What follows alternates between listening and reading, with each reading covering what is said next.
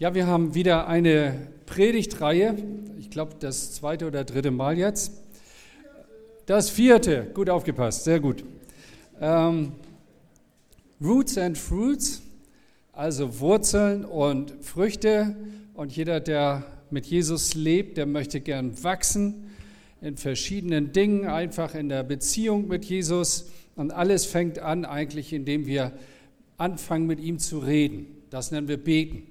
Und ich möchte gerne in Bezug auf Gebet einfach mal angucken, das ist ja einerseits sind das ja Wurzeln, das heißt, damit fängt es an, damit vertieft sich alles und auch auf der anderen Seite Früchte, dass wir auch äh, erhörlich beten oder so beten, dass wir das Gefühl haben, wir wachsen da drin. Wir beten nicht einfach irgendwie in die Luft, sondern Gott hört uns. Ähm, als ich so angefangen habe, mit Jesus zu leben und mit ihm zu reden, zu kommunizieren. Das erste Gebet war, Gott, wenn es dich gibt, dann änder du mein Leben. Das war eigentlich ein ziemlich armseliges Gebet, aber da hat Gott sofort drauf geantwortet, ja, und hat gezeigt, dass es ihn gibt und dann fing was Neues an. Und da wollte ich natürlich wachsen, auch im Beten. Und äh, da schenkte mir jemand ein Büchlein, das war fast ein Heft, war das mehr so lila Farben. Ähm, Ganz einfach, nicht mal ein vernünftiger Umschlag. Ich hatte kaum christliche Bücher. Äh, und da stand dann drauf, John Hyde, der Beter.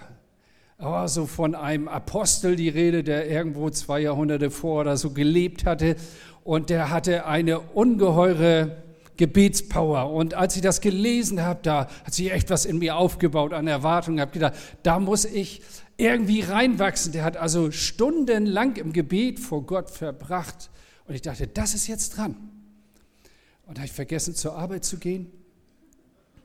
Das passte irgendwie nicht. Und dann habe ich versucht, mal eine Stunde zu beten. Und dann bin ich zu Hause, habe ich mich hingekniet und dann habe ich gedacht, so jetzt acht Stunden Knorr betest du jetzt durch. Und dann habe ich gebetet, segne hier, segne da, segne in Amerika. Und dann fiel mir nichts mehr ein und dann nochmal das Gleiche. Und irgendwie war ich dann rum und dann guckte ich auf die Uhr, da waren fünf Minuten rum. Und das, also zu dem, was ich gelesen hatte und da, wo ich stand, das waren Welten. Also ich habe gemerkt, da ist noch richtig Wachstumspotenzial drin. Naja, gut, das Buch habe ich beiseite gelegt, habe es auch nie wieder gelesen, ich habe es vielleicht noch irgendwo, mal gucken. Und dann habe hab, hab ich einen Artikel bekommen, da stand die Atomkraft des Fastens und Betens. Auch wieder so, so, eine, so eine powervolle Überschrift. Und dann dachte ich, ja, das muss vor am Fasten liegen. Und dann habe ich das versucht. Und ich meine, ich sagte schon, nicht so Pipifaxen, äh, Fasten, besser gesagt, ähm, äh, Fernseh aussetzen und all sowas. Das ist ja leicht. Bei dem Schrott, was kommt, das kannst du sowieso vergessen. Das äh, ist ja kein Fasten. Aber so mal auf Nahrung verzichten oder so, ne? So einen Tag irgendwie fasten und dann habe ich auch gemerkt, oh, das, was da beschrieben wird, Atomkraft und so. Und ich hatte schon nach sechs Stunden so Hunger auf einen Döner irgendwie und alles roch irgendwie gut und sah gut aus und so. Da habe ich gemerkt, also das ist auch nicht, da ist auch noch Luft nach oben. Es gibt einen Propheten im Alten Testament, der hieß Habakuk, so ein ganz kleiner Prophet, drei Kapitel nur. Und wisst ihr, er war jemand, der eigentlich mit Gott verbunden war. So ein Prophet hört was von Gott und sagt es an Menschen weiter. Und er fängt so sein Buch an, es gibt eine Schrift von ihm, ja, Herr, wie lange soll ich rufen und du willst nicht hören? Und das als Prophet. Ich war geschockt. Ich dachte, der ist doch darauf angewiesen, das ist ja sein täglich Brot irgendwie, ja. Der äh, sagt auch nicht, Gott, Gott hört im Moment nicht, sondern er ist so weit gekommen, dass er sagt, und du willst gar nicht hören. Boah, das ist ja eine Aussage. Frucht des Gebets, Wurzeln im Gebet haben. Wer betet, der stößt an Fragen. Ähm, und diese Fragen greift Jesus auf, auch im Gespräch mit seinen Jüngern. Und ein Gleichnis erzählt er, und das möchte ich hier eingangs lesen, und dann ein paar Fragen, auch ein paar Schwierigkeiten im Gebet aufgreifen, ein bisschen so auch mit uns über das Wachstum im Gebet nachdenken. Es ist ein Gleichnis von einer Witwe und einem ungerechten Richter. Da steht in Lukas Kapitel 18, 1 bis 8, das lese ich jetzt mal. Jesus wollte seinen Jüngern zeigen, dass sie unablässig beten sollten, ohne sich entmutigen zu lassen. Deshalb erzählt er ihnen folgende Geschichte. In einer Stadt lebte ein Richter, der nicht nach Gott fragte und auf keinen Menschen Rücksicht nahm. In der gleichen Stadt lebte auch eine Witwe. Sie kam immer wieder zu dem Richter und bat ihn, verhilf mir in der Auseinandersetzung mit meinen Gegnern zu meinem Recht. Lange Zeit wollte der Richter nicht darauf eingehen, doch, doch, doch dann sagte er sich, ich fürchte Gott zwar nicht, und was die Menschen denken, ist mir auch gleichgültig. Aber diese Witwe wird mir so lästig, dass ich ihr zu ihrem Recht verhelfen will. Sonst kommt sie am Ende noch und kratzt mir die Augen aus. Der Herr fuhr fort, hört, was dieser ungerechte Richter sagt, dem es überhaupt nicht um Gerechtigkeit geht. Sollte da Gott nicht erst recht dafür sorgen, dass seine Auserwählten, die Tag und Nacht zu ihm rufen, zu ihrem Recht kommen? Und wird er sie lange warten lassen? Ich sage euch, er wird dafür sorgen, dass sie schnell zu ihrem Recht kommen. Und dann schließt er das Ganze mit einer Frage und lässt uns damit so stehen. Aber wird der Menschensohn, wenn er kommt auf der Erde, diesen einen Glauben finden oder solch einen Glauben äh, finden? Also, auch die Jünger haben zu Jesus irgendwann gesagt, Herr, lehre uns beten, denn die haben gesehen, dass sie da Wachstumsbedarf hatten. Dann hat er das Vaterunser ähm, dann ihnen oder sie das Vaterunser gelehrt, das ja bis heute auch für uns eine Bedeutung hat. Und Jesus ist so Praktiker im Beten. Der hat sein Gebetsleben gehabt, der, der ist für uns da ein Vorbild. Und er spricht seinen Jüngern gegenüber vier Dinge an, die Schwierigkeiten, ähm, die Beten manchmal mit sich bringt. Jeder, der wirklich angefangen hat, mit Gott zu reden oder ihn um etwas zu bitten, der kommt auch mal an den Punkt, wo er fragt, Gott, hörst du mich eigentlich? Wie lange soll ich schreien und du willst nicht hören? Also, ich meine, wenn er nicht hören kann, dann stellt man eben paar Lautsprecher auf und macht ein bisschen Power so, ja? Aber jeder, der betet, merkt auch, mein Gebet dringt irgendwie nicht durch. Der Himmel ist irgendwie zu. Ich laufe gegen eine Wand. Man kommt nicht durch. Da kommt nichts. Vielleicht habt ihr euch auch schon mal gefragt, wann habe ich schon mal eine richtige Erhörung erlebt? Ich habe so einen Freund, früher einen Freund gehabt, der war Evangelist. Und Evangelisten sind spezielle Menschen. Ein Evangelist hat ein Bibelwort, einen Vers so sehr hat Gott die Welt geliebt, meinetwegen, und damit tourt er durch die Gegend und rockt die Bühne. Und dann erzählen die unheimlich viele Geschichten, was die alles erleben. Und ich, ich am Anfang war ich immer wahnsinnig beeindruckt und habe mir gedacht, was spielt sich in meinem Leben eigentlich an interessant macht, wenn ich so einem Menschen zuhöre ja, der, der fährt dann mit dem ICE von Hamburg nach Köln und während er da fährt, muss er auf einmal auf die Toilette und dann geht er durch den ICE auf die Toilette und während er das tut, begleitet ihn die Salbung Gottes und da fallen drei Leute um und als sie wieder aufstehen, hat er Bekehrungsgespräche mit ihnen und ich übertreibe das jetzt, ne, wenn er aus der Bahn steigt, dann hat er richtig schon fast eine Gemeinde zusammen. Und ich sitze dann da drin und das ist so überzeugend dargestellt, dann denke ich, echt, also Hartmut, weißt du, dein christliches Leben, am besten da redest du gar nicht drüber. Wann erlebst du da mal was? Und dann kommen Leute und erzählen Geschichten von Gebetserhörungen und ich, ich finde das echt toll, ist doch klasse. Ich könnte auch was erzählen. Ja, mittlerweile kann ich auch was. Aber ganz oft ist das auch so, da betest du für jemanden und dann denkst du, Herr, jetzt wird deine Chance, jetzt mach doch mal was. Da bringst du jemand mit hierher und denkst, das ist das erste und vielleicht einzige Mal, wo der in Gottesdienst kommt. Gott, jetzt musst du dich auf deinen Vorteil verstehen. Und was passiert? Sagt am Ende, ja, der Kaffee war cool. Und das war's dann. Und ich denke, Herr, ich habe so gebetet dafür, vielleicht habe ich gefastet, dass da was passiert. Warum hörst du mich nicht? Leute, das ist etwas, wo jeder von uns mal hinkommt. Und ich habe vorhin schon gesagt, ich mochte immer Predigten nicht, wenn da vorne alles passte. Wenn das alles immer geklappt hat bei dem, der da vorne gepredigt hat. Mich hat das immer total ermutigt, wenn da mal einer steht und sagt, ich habe es nicht hingekriegt. Und denke ich, dann bin ich in guter Gesellschaft.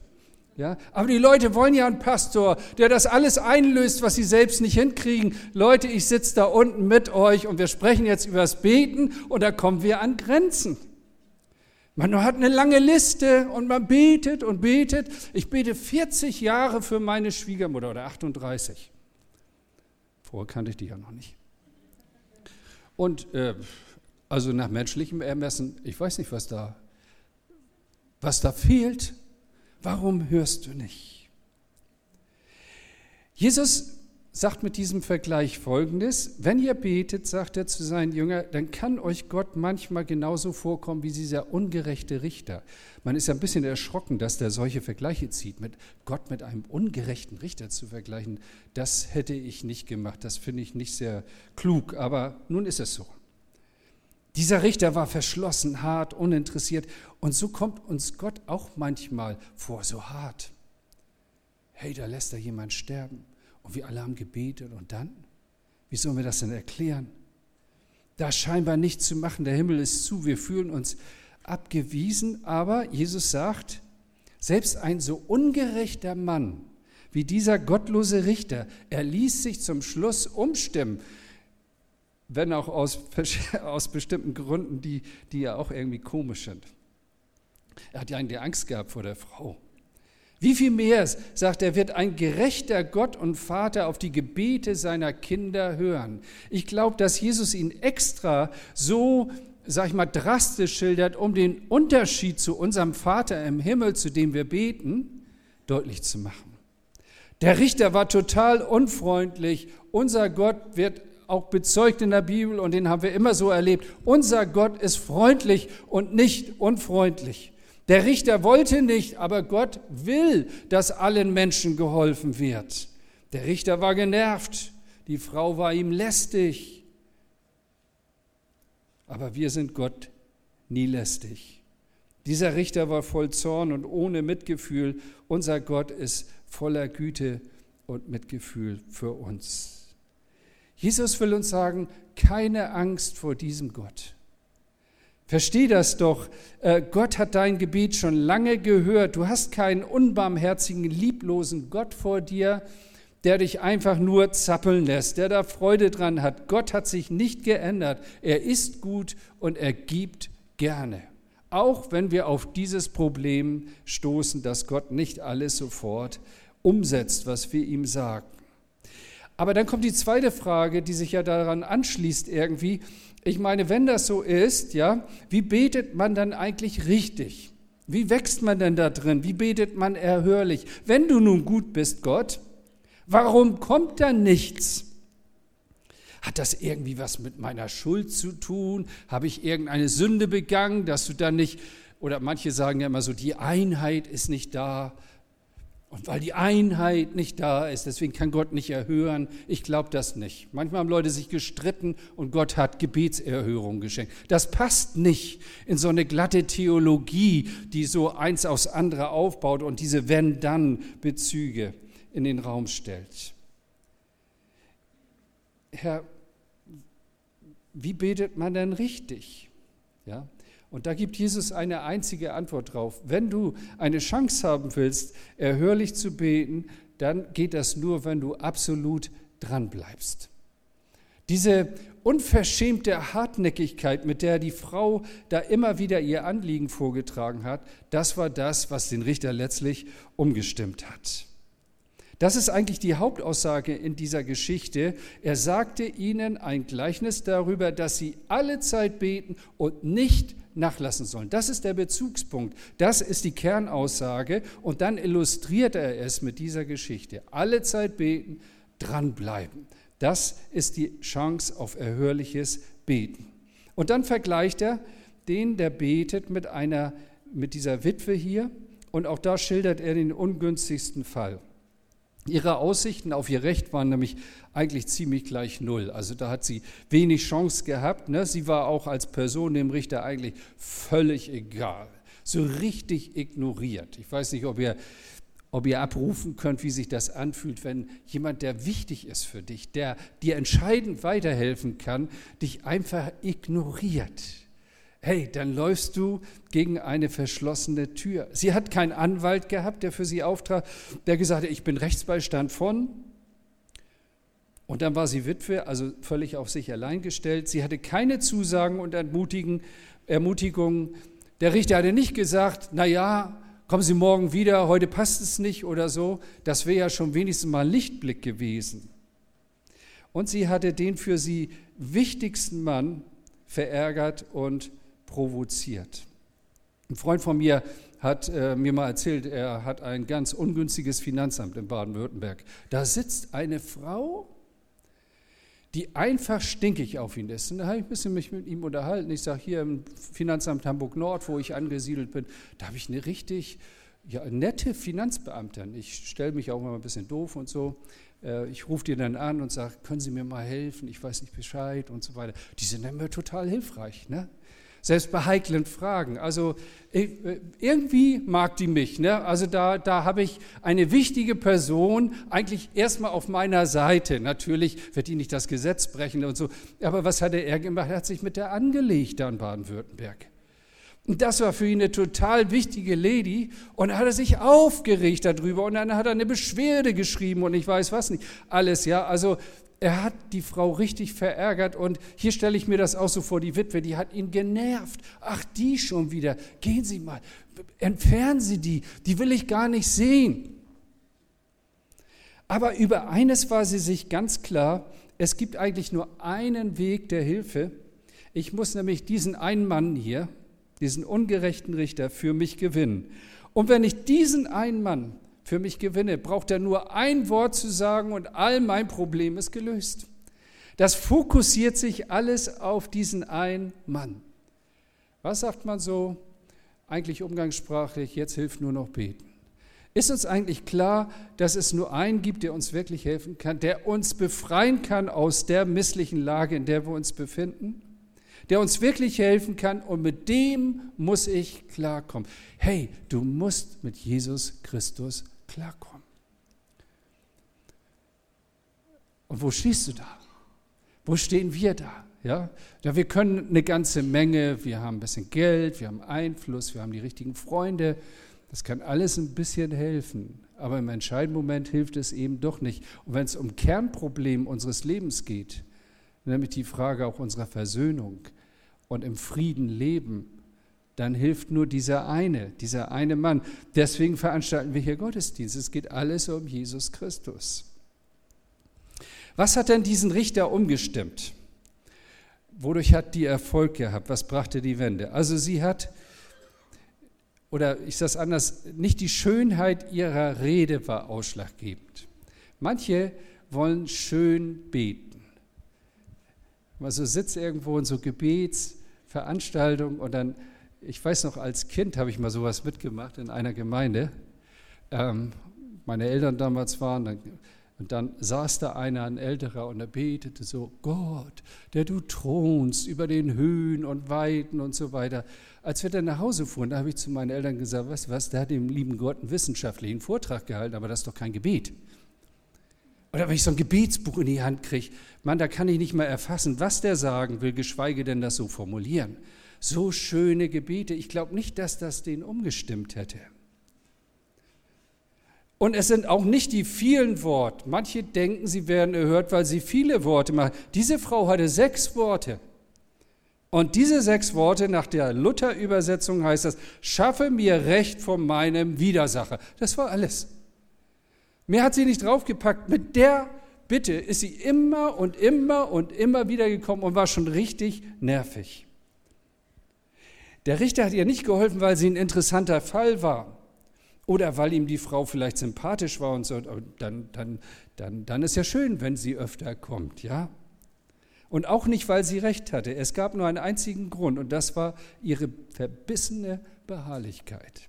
Das allein stimmte ihn um. Bevor sie mir ins Gesicht springt, will ich das vom Tisch haben. Das war eigentlich alles. Also das, das finde ich schon ein sehr schwieriges Gleichnis auch.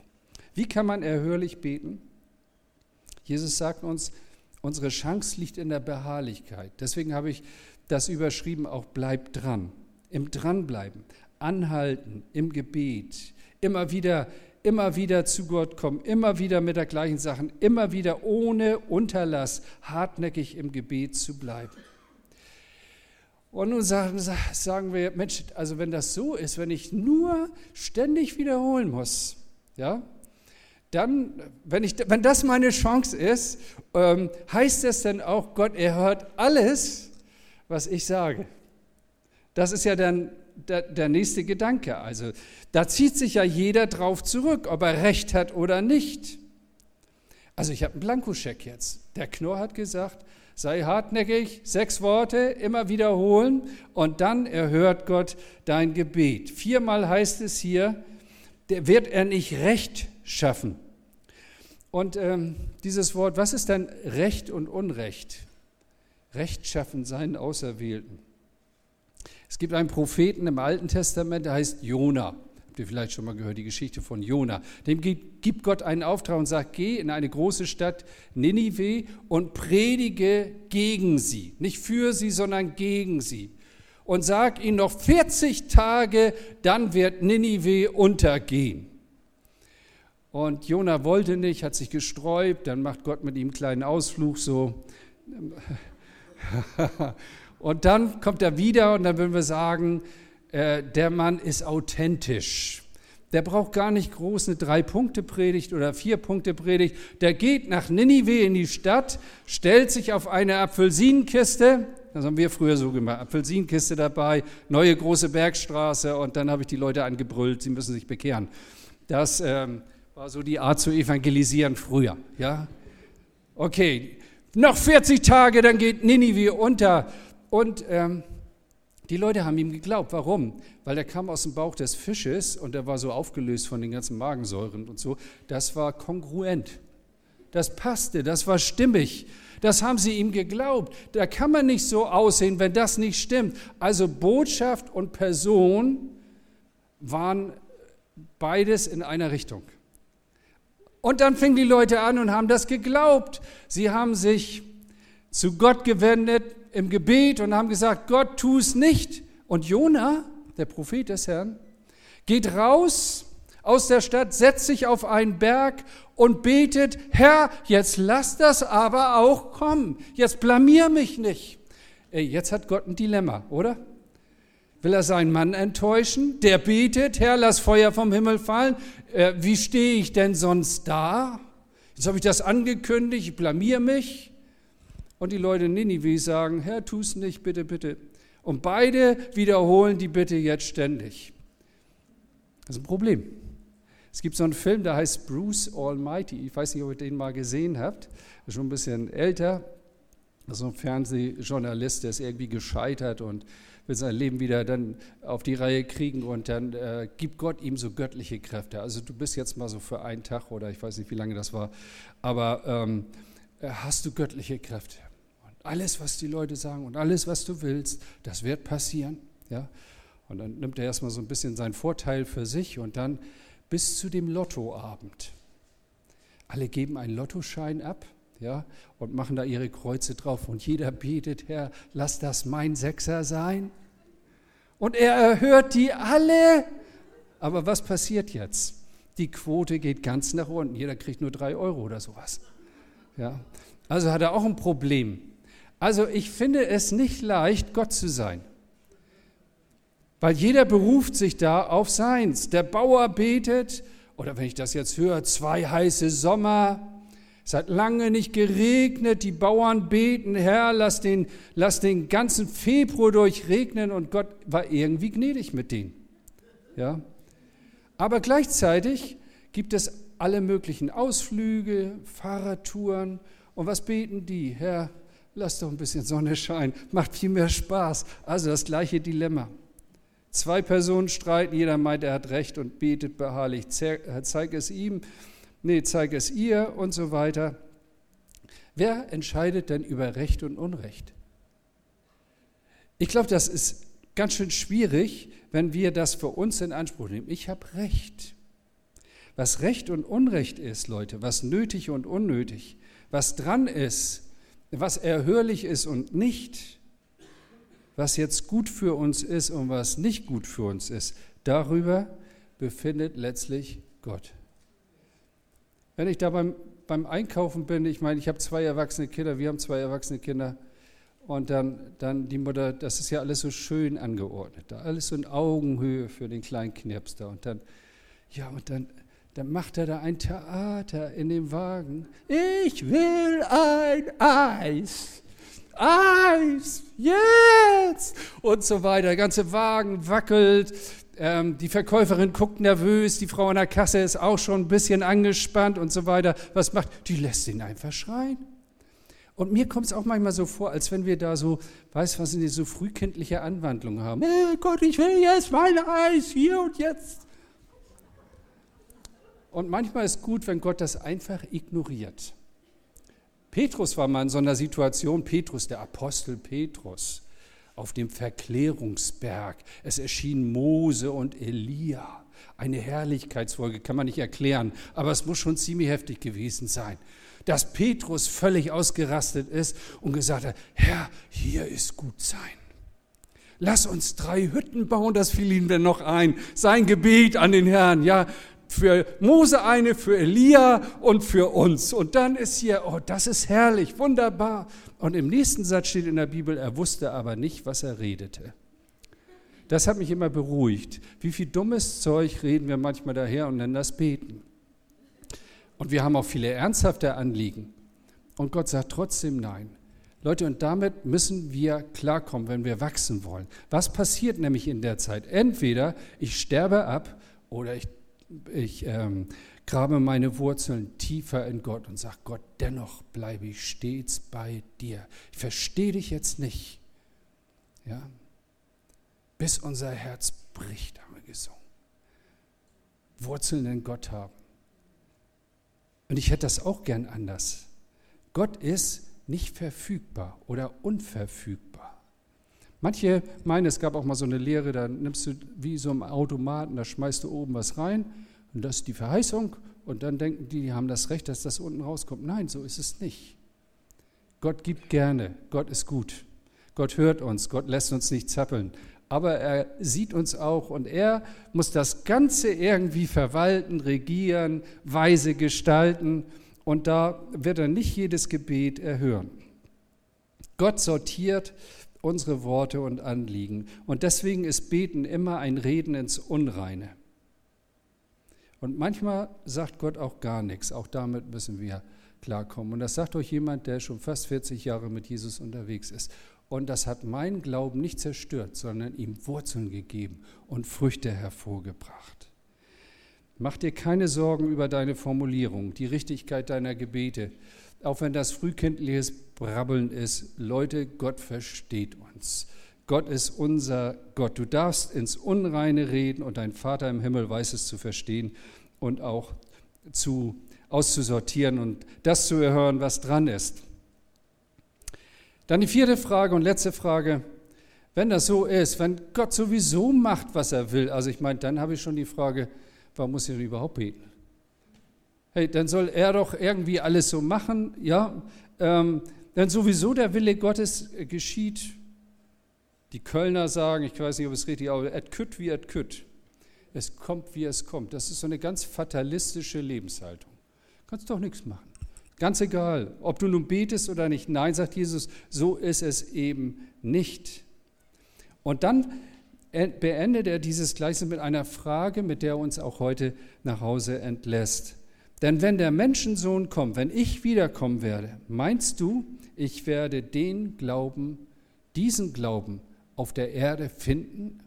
Wird er Menschen antreffen, wenn er kommt, die genau diesen Glauben haben, von dem wir hier reden? Und Jesus spricht hier in diesem Kontext, Lukas 17, äh, auch von einer Zeit, äh, das nennt die Bibel die Endzeit oder das Ende der Zeit. Also da steigert sich alles Mögliche. Diese Endzeit, die letzte Zeit, ist geprägt von ganz großen Verführungen, von Schläfrigkeit, von Gleichgültigkeit Gott gegenüber. Sie werden sagen, siehe hier, siehe da, überall musst du da sein. Diese ganze Dynamisierung des Lebens, die große Lebensparty, das Attraktionale, das musst du alles haben. Und Jesus sagt, das bringt dich weg vom Fokus. Es wird sein wie in den Tagen von Noah und Lot, ein sorgenfreies Leben. Was soll schon passieren? Und als man ihm predigte, war es ihnen lächerlich. So wird es am Ende sein, sagt Jesus. Warum muss ich beten? Die Antwort ist ganz einfach, damit du in den letzten Tagen dieser Zeit, in der wir leben, in der so viele Dinge uns von Gott wegziehen wollen, in der enorme Verführungen laufen, fokussiert bleibst und das Wichtige wirklich in den Fokus nimmst. Hochkonzentriert, fokussiert. Bin mit meiner Frau in der Schweiz gewesen vor einem guten halben Jahr und wir sind da durch die Berge gewandert, kein Klettern oder so, ja. ganz einfach. Und, aber unsere Schweizer Freunde, die sprangen dann Turnschuhen da über irgendwelche Steige und ähm, da war so ein reißender Fluss, richtig breiter reißender Fluss und da lag nur so ein, so, so ein Balken drüber und der war auch noch verkantet, der, der, der lag nicht mehr gerade. Und ich dachte, oh, oh, ich glaube nicht, dass die hier rüber wollen, aber sie wollten, die waren schon auf der anderen Seite. Und dann habe ich all meinen Mut zusammengenommen, habe gesagt, komm Schatz, habe sie so hinten angefasst und sagt, guck jetzt nicht runter, sondern sei voll konzentriert und Schritt für Schritt gehen wir jetzt rüber. Und ich habe richtig Schiss gehabt, ganz ehrlich. Bekenne ich jetzt mal, meine Frau ist jetzt nicht da, die war im ersten Gottesdienst. ja? Und ich war richtig froh, als wir rüber waren. Leute, hoch konzentriert. Und das ist das, was Jesus uns auch mitgeben möchte finde ich diesen Glauben, diese Konzentration auf das eine, was wirklich wichtig ist. Wer betet, der bleibt nämlich wach für Gott. Und sonst, wenn wir aufhören zu beten, schlafen wir ein und wir machen es wie alle anderen. Wir sollen alle Zeit bereit sein und mit Gott und den Menschen im Rein sein. Diese Art von Glauben, die sich im anhaltenden Beten ausdrückt, findet er die Bleib dran. Es lohnt sich. Sei fokussiert. Bring das nochmal so vor Gott auch. Ja? Deine Fragen, dein Unverständnis, da wo du schon lange betest, da wo du frustriert bist. Und ich sage dir heute, Gott hört dich. Bleib da dran und überlass Gott dann die Antwort. Und sei fokussiert auf deinem Weg mit Jesus. Immer mehr Wurzeln eingraben in Gott. Glaubenswurzeln und dann auch immer mehr Früchte bringen. Es lohnt sich. Wollen wir aufstehen? Das ist gut. Wir sind im Moment einfach still und jeder hat ja jetzt irgendwas gehört. Ich hoffe, das entspricht den Inhalten von dieser Predigt, aber irgendwas habt ihr gehört. Irgendwas hat euch angesprochen. Und vielleicht bringst du das nochmal und sagst, Herr, ich habe schon so lange gebetet. Ich will es einfach wiederholen. Das ist meine Not. Und vielleicht merkst du, dass du ganz aufgehört hast zu beten, dass da Wurzeln fehlen. Ich fange wieder an, mit dir zu reden, Gott. Und die Frage, die Jesus stellt, bist du fokussiert? Ist das eine, was wirklich wichtig ist? So in deinem Fokus. Und alles andere ist der Radius drumherum. Dann sagt Gott jetzt gerade eine Antwort darauf. Im Gebet, mein Herz betet zu dir. Mein Herz spricht mit dir. Herr, ich will wachsen. Ich will Wurzeln haben und gute Früchte bringen. Halleluja.